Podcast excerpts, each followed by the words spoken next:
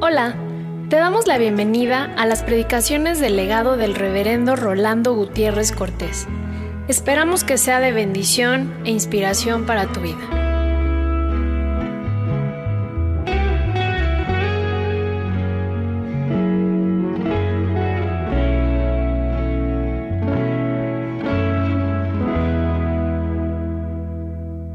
Mateo 5, del 38 al 48,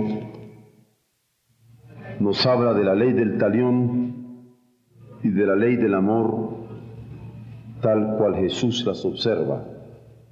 Cuando dice, oísteis que fue dicho, ojo por ojo y diente por diente.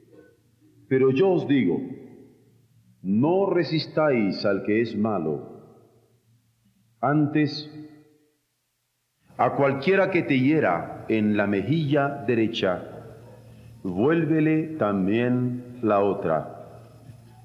Y al que quiera ponerte a pleito y quitarte la túnica, déjale también la capa. Y a cualquiera que te obligue a llevar carga por una milla, ve con el dos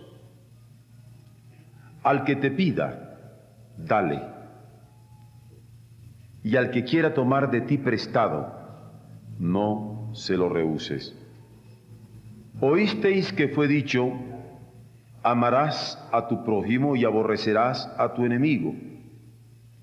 Pero yo os digo, amad a vuestros enemigos, bendecid a los que os maldicen, haced bien a los que os aborrecen y orad por los que os ultrajan y os persiguen, para que seáis hijos de vuestro Padre que está en los cielos, que hace salir su sol sobre malos y buenos, y que hace llover sobre justos e injustos.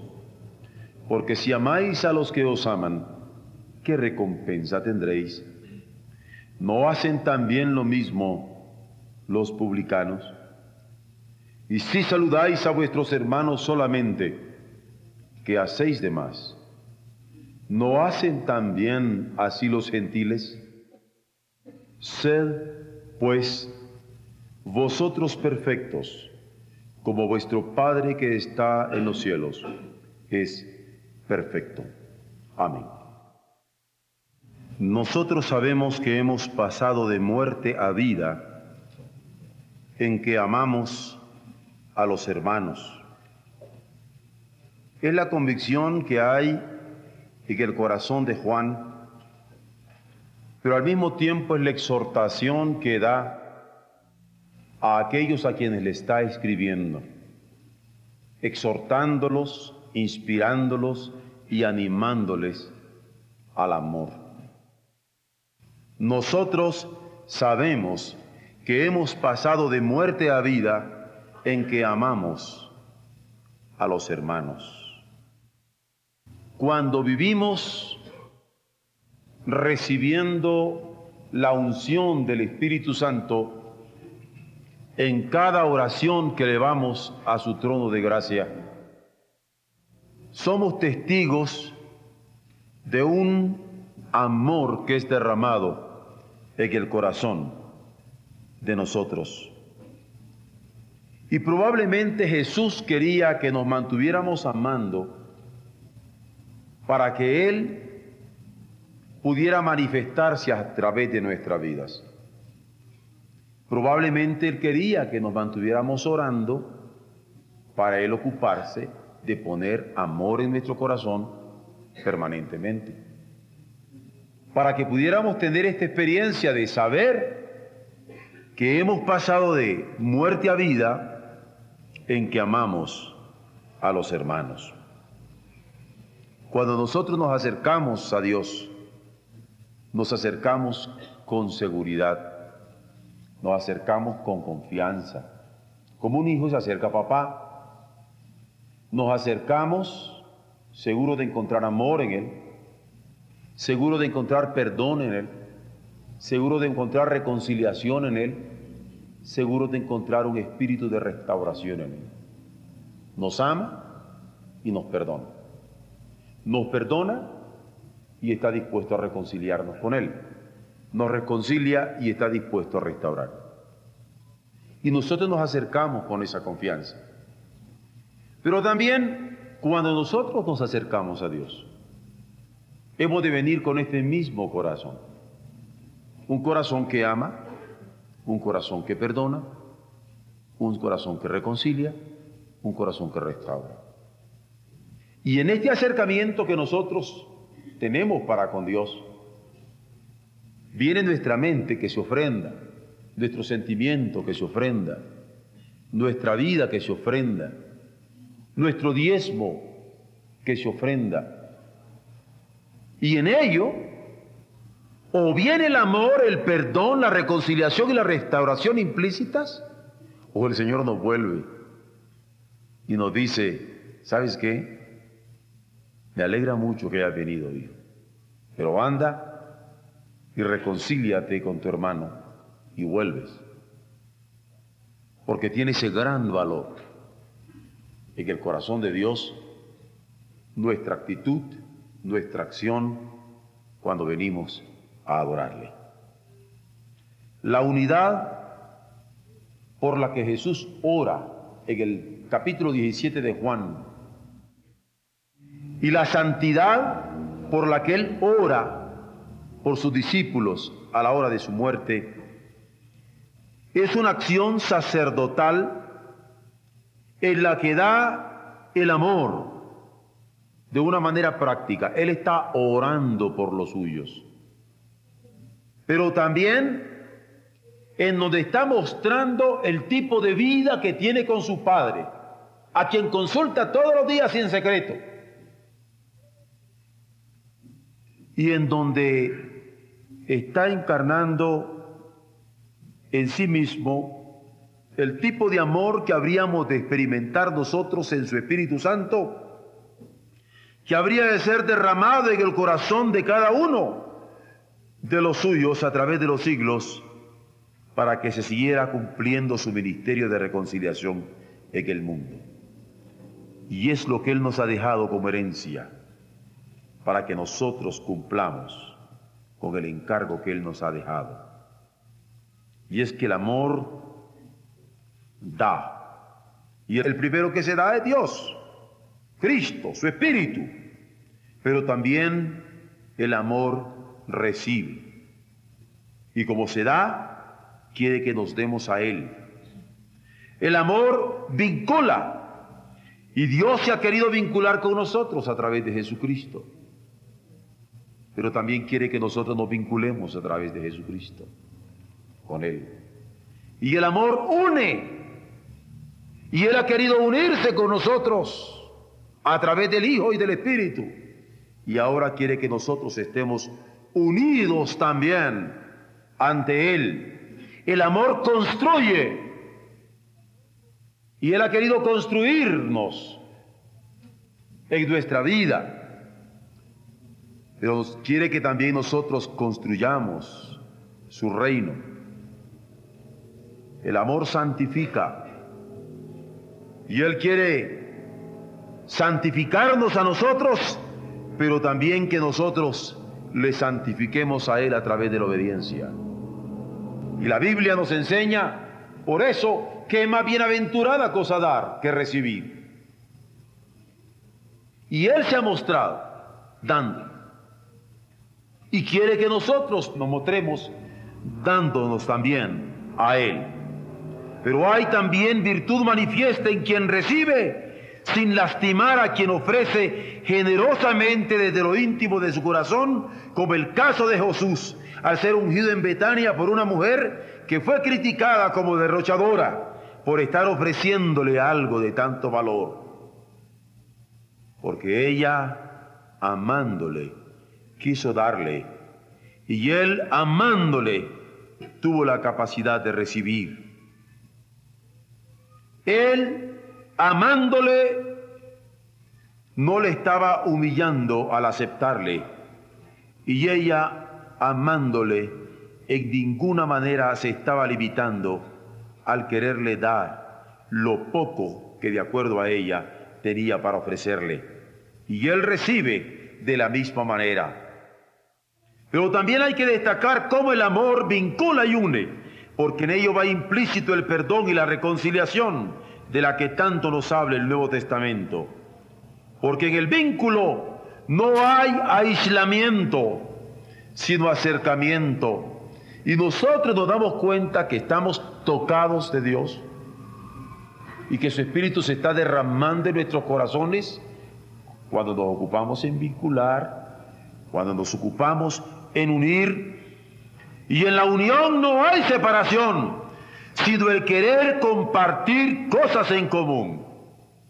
Nosotros sabemos que hemos pasado de muerte a vida cuando este amor se manifiesta en nuestro corazón para nuestros hermanos o el amor de nuestros hermanos, nosotros somos capaces también de recibirlo. Pero ¿cómo construir con una dimensión de amor? Solamente a través de la verdad que edifica y no destruye. La verdad que afirma y no desestabiliza. La verdad que respeta la creación de Dios y no la pisotea con intereses ajenos a la bondad y a la nobleza que son características del Espíritu de Dios. Lo mismo hay que mirar por lo que santifica, como el amor del cónyuge cristiano que santifica la relación matrimonial, como lo destaca Pablo en 1 Corintios 7, o la santificación de que habla el mismo apóstol en 1 Tesalonicenses 4 del 1 al 7. Porque qué triste sería vivir una contradicción en el seno del matrimonio, en donde yo amo a todo el mundo, pero no a la cónyuge que el Señor me ha dado. Y todo el mundo tiene mi amor, pero mis familiares no. Y no son santificados en mi amor. Porque mi amor es de tal naturaleza que es capaz de santificar a quien esté en pecado en el seno del hogar. Solo el amor supera los abismos que se interponen como separación que nos aleja. En el caso de Dios tenía un nombre, pecado. Y Él quiso superar este abismo por el amor que nos da en el Hijo. Y en el caso de los hombres, toma nombres variados. A veces nos separan abismos de resentimientos. A veces nos separan abismos de rencor. A veces nos separan abismos de menosprecios. A veces nos separan abismos de rechazo. Pero Dios quiere que la podamos superar por medio del perdón y la reconciliación, como lo ha dejado establecido en ese evangelio de la encarnación. ¿Cómo? En el caso de Dios y del hombre en donde el abismo es pecado, al que no conoció pecado, se hizo pecado por nosotros para que nosotros fuésemos hecho justicia de Dios en él. Y así nosotros cuando tenemos algún rencor, algún menosprecio, algún rechazo,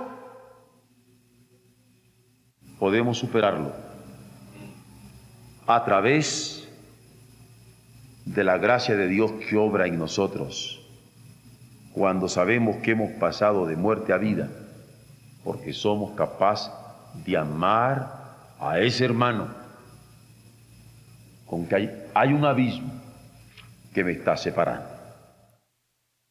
La acción pastoral en el seno de la iglesia la acción pastoral fraternal en el seno de la iglesia se da concretamente amando. Porque cuando nos encontramos amando, nos encontramos amando pero para amar. Así como también reconciliando para reconciliar. Vean ustedes la bendición de una ofrenda. Porque alguien podría pensar que la ofrenda es dinero que se trae. Y no. ¿No traía usted una mente esta mañana para entregársela al Señor? ¿No traía usted un sentimiento para que el Señor lo tuviera en sus manos? ¿No traía usted una angustia o un vacío? Porque es lo único que tenía para dárselo al Señor. ¿No traía usted una disposición de entrega para hacerla? Esa es ofrenda. O podríamos traer un voto. O podríamos traer un diezmo. Lo importante es que la ofrenda tiene una gran posibilidad de decir, durante usted ofrende, bendito sea Dios. Porque durante vengamos con esa disposición de ofrenda, podría ser del vacío que traemos. Hay esperanza para nosotros. Jesús no está engañado, ni nos está engañando.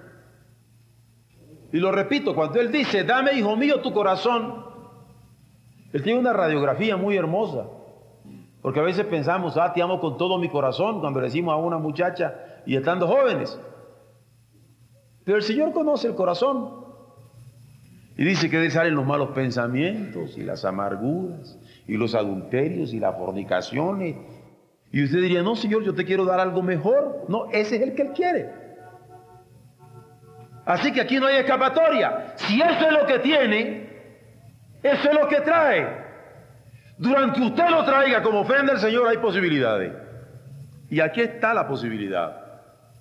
Porque cuando eso se ofrece ante el altar, viene como un elemento que Jesús considera con precisión. Primero, porque en la ofrenda hay reconocimiento y adoración, digno de ser tomado en cuenta. Yo vengo para alabar al Señor con esto que tengo, no tengo más para honrar al Señor con esto que tengo, no tengo más. Y en segundo lugar, porque en el altar hay reconocimiento de señorío que debe atenderse. Sentimos que hay presencia de Dios, que debe escucharse. Yo me siento tan feliz cuando alguien viene con esa ofrenda al corazón de nuestra iglesia porque las posibilidades ahí están, de ser escuchados por Dios, de ser perdonados por Dios. Y me siento feliz porque tenemos presencia suya, porque hay presencia de Dios a través de su palabra. Es algo que siempre esperamos de Él. Cuando ustedes vienen aquí al templo, no esperan que me ponga a competir con Rebeca cantando solo, ¿verdad? No, no podríamos. Aquí tenemos una presencia en canto, ¿no? O una presencia en una predicación. Cuando venimos al santuario tenemos la presencia de Dios en su palabra. E incluso escrita. Dios está presente. Hay palabra suya para nosotros. No como ídolo, como símbolo. Él está presente, escrito y realmente accesible a nosotros. Y cuando venimos con ofrenda ante su altar, hay posibilidades de alcanzar gracia de parte de Él. Por eso, si alguien quiere adorar, ha de hacerlo bien y le recuerda que solo es posible hacerlo en virtud de un espíritu de reconciliación. Y si alguien quiere ofrendar, que recuerde la intención de la ofrenda, que siendo de reconciliación debe provocar el marco de reconciliación para que se lleve a cabo. Y en la reconciliación más que actitud, hay acción que Jesús demanda de parte de sus adoradores y así dice que quien viene al altar y ahí se acordare que alguien tiene algo en contra suyo, deje su ofrenda en el altar y se encamine a provocar, a inducir la reconciliación, a dar marco de posibilidades para que esa reconciliación se lleve a cabo y solo entonces vuelva para adorar como un adorador verdadero. Hay quien piensa el amor y no lo siente. Pero con el Señor nos encontramos con el alguien que no se satisface con que el amor se piense, sino que también se sienta. Pero hay quien siente el amor y no lo expresa. Y a veces nosotros logramos domesticar a nuestra pareja y decirle, pues es que yo así soy de simplón. Yo pienso que te amo y siento que te amo, pero con eso te conformas. Y no hay comunicación verbal ni no verbal, mucho menos corporal. Qué interesante. Porque pensamos que a Dios lo vamos a domesticar así también. Y Él no se deja. de Dios? Y cuando nos está llamando a amar, llama a que nosotros tengamos la capacidad de expresarlo. Pero hay quien exprese el amor y no provoque el marco adecuado que habrá de producirse en una reconciliación auténtica. Y se encuentra con alguien y le habla a ese alguien que tenía algo contra él. A lo mejor hasta se acerca y le da un beso y dice, bueno, ya se lo expresé, pero trata de no estar nunca solo con él o con ella para que la reconciliación propiamente hablando no se dé. Y el Señor le pide al que trae esa ofrenda al altar que vaya. Y no solamente piense en el amor, siente el amor, expresa el amor, sino que provoque el marco de posibilidades de reconciliación. Tú te encargas de eso. Eres mayordomo de eso. Y que no vamos a llegarle al Señor diciendo es que, Señor, tú no conoces el carácter de mi hija. Tú no conoces el carácter de mi hijo. Tú no conoces el yernito que tengo. Tú no conoces la nuerita que me ha tocado. Él la conoce, Él lo conoce, Él nos conoce. Y este asunto es nuestro. Por eso cuando hemos venido con la ofrenda que sea ante el altar, hay presencia suya, real, que en su palabra logra calar para partir nuestra alma y discernir, nuestros pensamientos y nuestros sentimientos y nuestras disposiciones. Por eso es que Él es claro en su demanda. Porque a quien se siente ofendido es a quien pide que vaya a provocar la reconciliación. Aunque no es un ofendido cualquiera es mi hermano en la sangre de Cristo. Criatura del mismo Padre a quien reconozco. Y tampoco yo soy un cualquiera, sino alguien que trae ofrenda ante el altar porque le reconozco como digno de ofrecerle lo que me ha dado.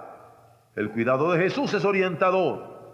Enfoca la atención hacia aquel que pudiera tener algo contra mí me recuerda que el Evangelio es encarnación que obra reconciliación, pero en donde reconciliándome con Dios me llama a reconciliarme con mi hermano. Y eso me toca a mí, yo debo hacerlo.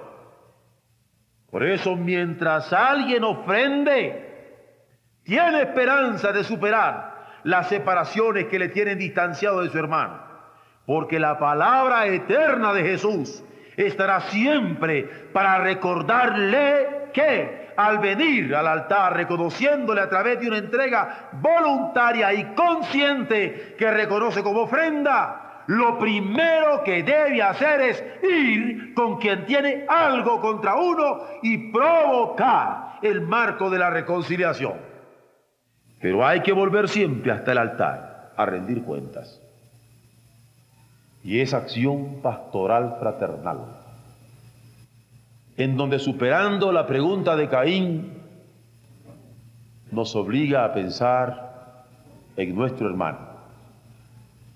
Tiene un marco claro definido de parte del Señor para cumplirlo.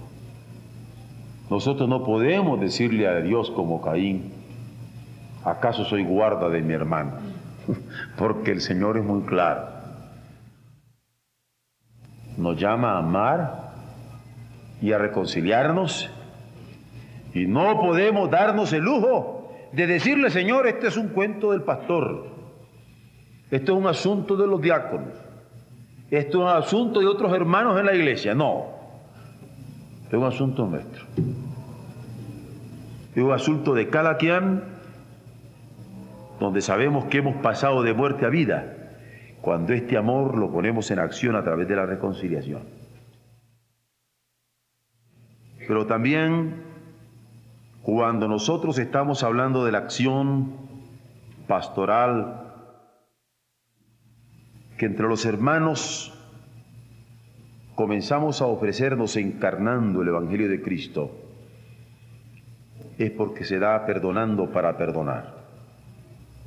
Y yo sé que ahora nadie habla del perdón. ¿O ustedes han oído algún noticiero que no hable del perdón? No, ni, ni a noticia llega. ¿Quién estimula el perdón? Si lo que está buscando es atizar el odio y el resentimiento y la inculpación al otro. Y se justifica y se pagan millones de unidades monetarias para justificar un odio. ¿Quién ofrece con su ejemplo el camino a seguir en esta senda de amor que se despliegue en favor de los otros? Nadie. Por eso hay que oír a Jesús en su primera palabra de la cruz, cuando a pesar de todas las injurias, supo ofrecer a todos su palabra de perdón en oración al Padre. Y dijo, Padre, perdónalo, porque no saben lo que hacen. Y ahora si alguien me las hace, me las paga. Y no solamente ojo por ojo y diente por diente, a la, como la ley del talión. Si me quitó un ojo, yo le quito dos. Si me quitó dos, yo le quito hasta las manos. Si me quitó las manos, yo le quito hasta los pies. Y si me antoja, lo borro del mapa. ¿Cierto o no es cierto? Esta es la circunstancia que nos estamos moviendo.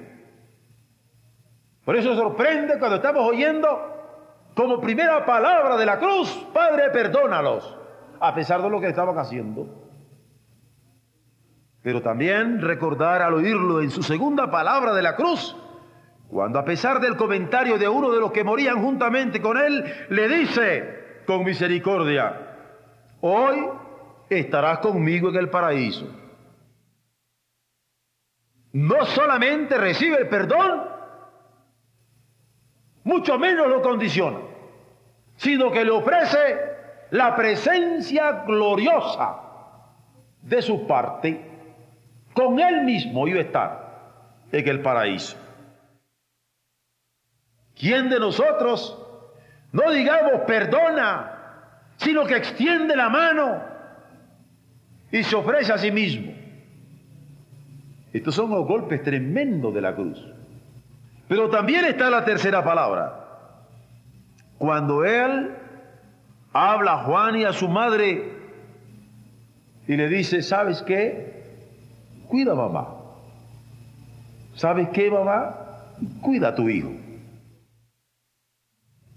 No solamente hay perdón para quienes le están injuriando y vejando y crucificando, hay promesa y ofrecimiento para aquel ladrón, sino aquel cuidado de vigilar las relaciones que estaba dejando en su vida al Padre. Solo el buen pastor que da su vida por las ovejas es quien puede ofrecer a la hora de su muerte esta encarnación del Evangelio a través del lenguaje del perdón. Ah, el excelso perdonador de injurias. ¿Cómo hace falta exaltarle en este tiempo cuando todos reclamamos nuestros propios derechos, justificando las más degradantes acciones si no nos son concedidos? ¿De qué sirve una doctrina que no afecta la vida? Porque podríamos tener el amor como doctrina, la reconciliación como doctrina, el perdón como doctrina, pero la vida de nosotros no es afectada. ¿O de qué sirve una creencia que no melifica nuestro comportamiento con el prójimo, que no dulcifica nuestro pensamiento con el prójimo. La revelación cristiana no es así. Si enseña a amar, es para hacerlo. Si cree que el perdón que es concedido por gracia, lo vive dispuesto a ofrecerlo con las mismas condiciones que le fue dado. Así se encarne la vida del perdón que proclama el Evangelio y melifique el comportamiento con el prójimo. El mensaje que ha convertido el corazón del perdonado en holocausto de gratitud a Dios. Porque cuando se siente perdonado, canta, libre soy. De modo que debe repetirse la acción pastoral encarna el Evangelio, perdonando para perdonar. Yo siento un reto con la palabra glorificación. Y yo me doy cuenta que es un reto permanente para todos los cristianos. Yo sé que muchos han dicho muchas veces, Gloria a Dios por su palabra, porque me alumbró en determinado momento. ¿No es cierto? Hemos dicho gloria a Dios por un culto que tuvimos y nos alumbró nuestra mente o dio descanso a nuestro corazón. Pero cuando hemos dicho gloria a Dios por el hermano, cuando han dicho de nosotros gloria a Dios por mamá, gloria a Dios por papá, Gloria a Dios. ¿Se acuerdan cuando Pablo dice, glorificaban a Dios en mí? ¿Sabe usted lo que es cuando alguien puede glorificar a Dios en el don suyo? Es tremendo reto. ¿O cómo se sentiría si usted pudiera escuchar la oración de su hija que le está diciendo, te alabo, Señor, por el papá que me diste. Gloria a ti por su amor. Te alabo, Padre, por la mamá que me diste. Gloria a ti por mi mamá. Te alabo por el hermano que me diste. Gloria a ti por mi hermano. Te alabo por la hermana que me diste. Gloria a ti por mi hermano. Te alabo por el tío, por el primo que me diste.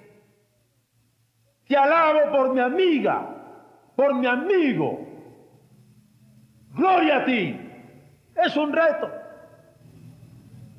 Porque cuando nos encontramos ante la revelación del Señor, su palabra, Él nos enseña amar para amar, perdonar para perdonar, reconciliar para reconciliarnos. Y al contrario, si alguien puede mirarnos al rostro reclamándonos, jamás me has perdonado. ¿Cómo podremos resistir su mirada sin sonrojarnos? Y en vez de glorificar a Dios en nosotros, realmente nuestro perdón no lo tiene. Solo habiéndolo perdonado en lo más íntimo de nuestro corazón y frente a la cruz, es que podremos sentirnos tranquilos. Porque frente a la cruz no caben enemigos. Frente a la cruz no hay nadie indigno para tener nuestro perdón. Frente a la cruz tenemos que amar como hemos sido amados, bendecir como hemos sido bendecidos y orar como hemos sido llevados ante la presencia del Padre en Jesucristo nuestro Señor, para que seamos hijos de Él, que de los cielos nos ve. Por eso, hermanos, cuando hablamos de una acción pastoral en el seno de la iglesia, Hablamos de una encarnación del Evangelio, en donde el amor, el perdón y la reconciliación se han manifestado a nosotros en Jesucristo de parte de Dios. pero Él no demanda menos cuando nosotros venimos a Él. A mí me parece como una figura musical. Entiendo que para poner los instrumentos se usa el La. Y yo siento que cuando nosotros venimos aquí es para sintonizarnos con el amor de Dios, con la reconciliación que Él nos ha dado, con el tipo de perdón que hemos recibido. No es otro. Si no logramos esa sintonización, el marco de referencia tenemos que crearlo. Vamos dejando la ofrenda que trajimos, el pensamiento, el sentimiento, el vacío. Levantemos nuestros pies y construyamos el marco de referencia para que esa reconciliación se lleve a cabo. Ese perdón lo podamos sentir y ese amor se pueda conjugar. Es decir, el sermón no ha terminado. La conclusión queda en cada uno de nuestros corazones. ¿Le ha hablado Dios a usted? ¿Ha sido su palabra presencia real para su vida? ¿Ha encontrado en ella orientación para su tremenda necesidad? Porque si así ha sido, gloria a Dios por su palabra. Pero el reto sigue en pie. Que ese que tiene algo contra usted o contra mí, le podamos arrancar, gloria a Dios por cada uno de nosotros y que glorifiquen a Dios en mí. Oremos. Señor, permítenos arrancar la glorificación de tu nombre. Al haber sido redarguidos por tu palabra, impelidos por ella, para reconciliarnos y perdonarnos y amar como tú nos has amado.